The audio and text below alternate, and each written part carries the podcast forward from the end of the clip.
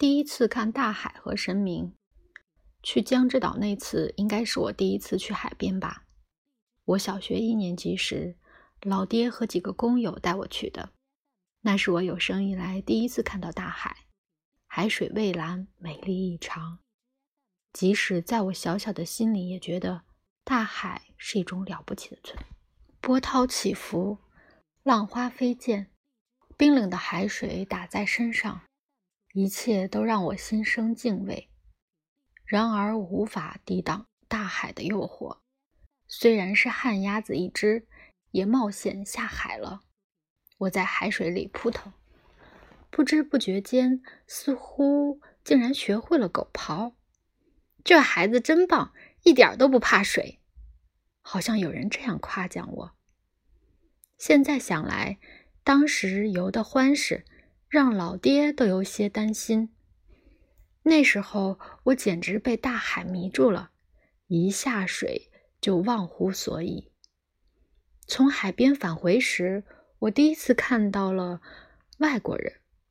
那时看到外国人就会让人想到外国驻军，所以一直以来外国人等于驻军。我们在江之岛游完泳，乘电车回家，车里也有一个外国人。大概是去东京的。我和老爹站在一旁，那个外国人起来给我让座。不知为何，老爹当即跪倒向人家道歉。我盯着老爹的样子，有种见老外如神明的感觉。尽管只是一个外国人，在我眼中却仿佛天神降临。因此，看到老爹趴伏在地的卑微姿势。我也觉得理所当然，毕竟对方是高高在上的神嘛。只是我心里仍有几许怪异的感觉挥之不去。后来那个外国人还给我饼干吃，整整一包。那个饼干简直是无上美味。那个人果然是神明啊！后来回想起来，其实外国人只是哄小孩开心吧。然而，当时我认定他就是神明。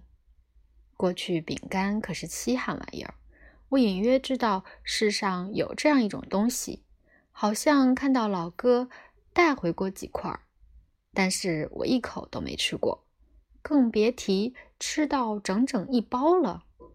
那个外国人看起来不像军人，但显然又与日本人截然不同。我也说不好是怎么回事。反正那人没用英语，而是用日语向我们搭话时，我不由自主的心生畏惧。那种强烈的感觉非常不可思议。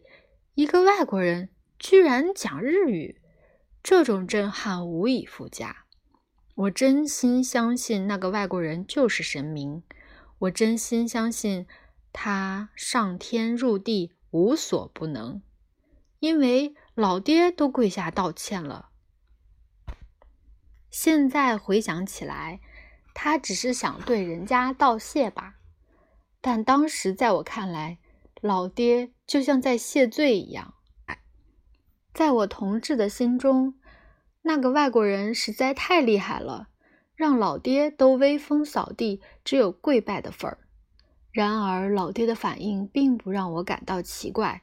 若是平时，我会感到丢脸，但此情此景，我却一点儿也不惭愧，真的一点儿都没有，只觉得老爹的反应是理所当然的，因为对方毕竟是神明嘛。